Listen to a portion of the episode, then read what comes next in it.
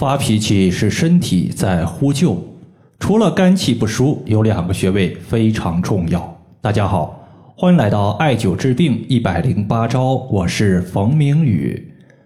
有位朋友他和我留言说自己家的小孩子特别容易发脾气，有没有改善的方法？改善脾气，他的方法肯定是有的。不过在说方法之前呢，先和大家讲一个故事。就是有一次呢，我回家过年，在过年期间聚餐的时候，有一个朋友，他的女儿呢就特别的皮实，别的小孩不是在家里玩玩具，就是在吃东西，要么呢就是特别的胆小，窝在爸爸妈妈的怀里不肯出来。这个小女孩呢，她是在沙发上蹦蹦跳跳，四处乱跑，甚至呢还跑到衣柜里边往衣柜里边钻。她的妈妈呢，其实也一直在阻止她。让她呀别那么闹腾，但是孩子呢压根儿都不听，你越阻止他，他就越犟，孩子呢就没有控制住，最后的话把他妈妈给气得够呛。当时呢我就宽慰道说啊别生气，小孩子嘛，肝火旺脾气大是常事儿。你有没有发觉自己家的小孩子身高和他的一个小伙伴相比怎么样呢？他想了想说。个头要比其他人猛一些，我说这就对了。肝主怒，肝气大，脾气足，会导致孩子容易发脾气。但同时呢，肝主生发，肝气足了，它也能变相的促进孩子的身高生长和发育。所以事情它都有两面性，站的角度不同，观察到的结果也是有差异的。既然发火发脾气是肝火过旺，也是。肝受损的表现，那么在这里呢，推荐一个动作和两个穴位来解决这个问题。俗话说，肝主气，一旦肝气在体内的运行受到阻碍，气运行不畅了，一系列麻烦的问题就随之而来。首先是气，它推动血液的运行，气不顺畅，那么血液的流速就会不顺畅，慢慢的，气血之中的垃圾毒素就会沉积下来。沉积在血管上，它形成了动脉斑块；沉积在脸上，形成了各种色斑；沉积在肝脏，形成了肝脏囊肿。肝它是所有脏器之中最害怕淤堵的一个，而之所以会出现淤堵，就是因为气运行不畅。中医有一个理论叫做四海理论，说的是啊，身体之中有四种物质基础，分别是水。血、气、水谷，气这个物质汇聚的地方叫做气海。气海在哪儿？在胸中。很多电视剧呀就非常的写实，像这些电视剧呢，它有这样一个剧情，说是有人吵架了，把家里的父母给气得不行，父母呢就不停的教育子女，不停的用手拍打自己的胸口，这就非常的写实，对吧？因为胸口它是气海的所在，你一拍一刺激，胸中淤堵的气就逐步消失了，气的淤堵没有了，肝气顺畅了，气血就通畅了。这是一个非常养生的方法，大家可以平时没事就拍一拍自己的胸口，这个地方也是膻中穴的所在。膻中穴在两乳头连线的二分之一处。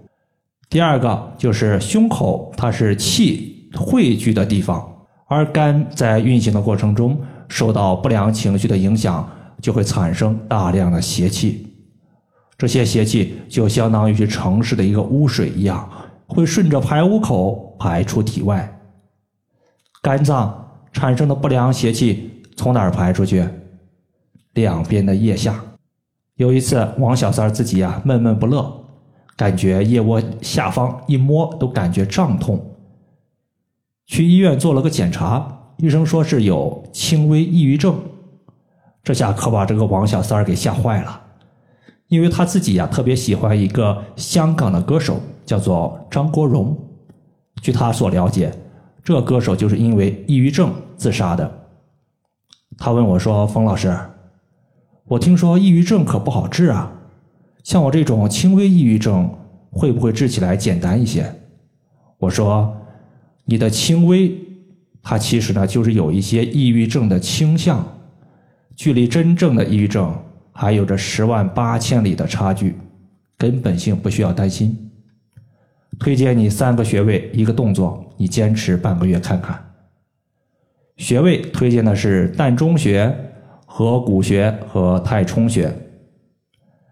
动作推荐的是拍打两侧的腋下，每边拍打两百到三百次。过了有一个多星期，王小三儿他找到我说：“我现在吃东西有胃口了，两侧腋窝疼痛缓解了有一半。通过拍打两侧来消散肝的淤堵，它其实呢也不是我发明的，早在两千多年前的。”《黄帝内经》之中就有记载说：“肝有邪，其气流于两腋。”我们拍打两个腋窝，其实就是把肝气，不能说是肝气啊，应该说是肝的邪气，它的外排的口子给打开了，邪气出去了，肝它自然就舒服了。那么最后的话，我们要知道，上面的两个方法都是以直接调节肝脏本身为主的。但人体呢，它是一个大的整体，就像一台大的机器一样，各个部件非常的多，相互搭配才能够健康运转。俗话说，五行相生相克，你中有我，我中有你。气为阳，血为阴，肝气旺盛，说明肝的阳气比较多，阳气总量多了，肝里面的血液总量可能就不够了，此时就需要补肾水。从五行来看，肾五行属水，肝五行属木。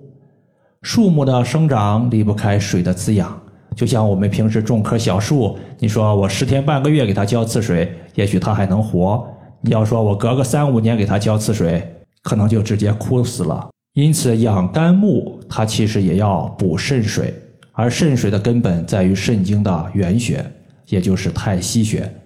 太溪穴，它作为原穴，是肾的原动力的所在。这个穴位在足内踝的最高点和脚后跟连线的二分之一处。以上的话就是我们今天所要分享的主要内容。如果大家还有所不明白的，可以关注我的公众账号“冯明宇艾灸”，姓冯的冯，名字的名，下雨的雨。感谢大家的收听，我们下期节目再见。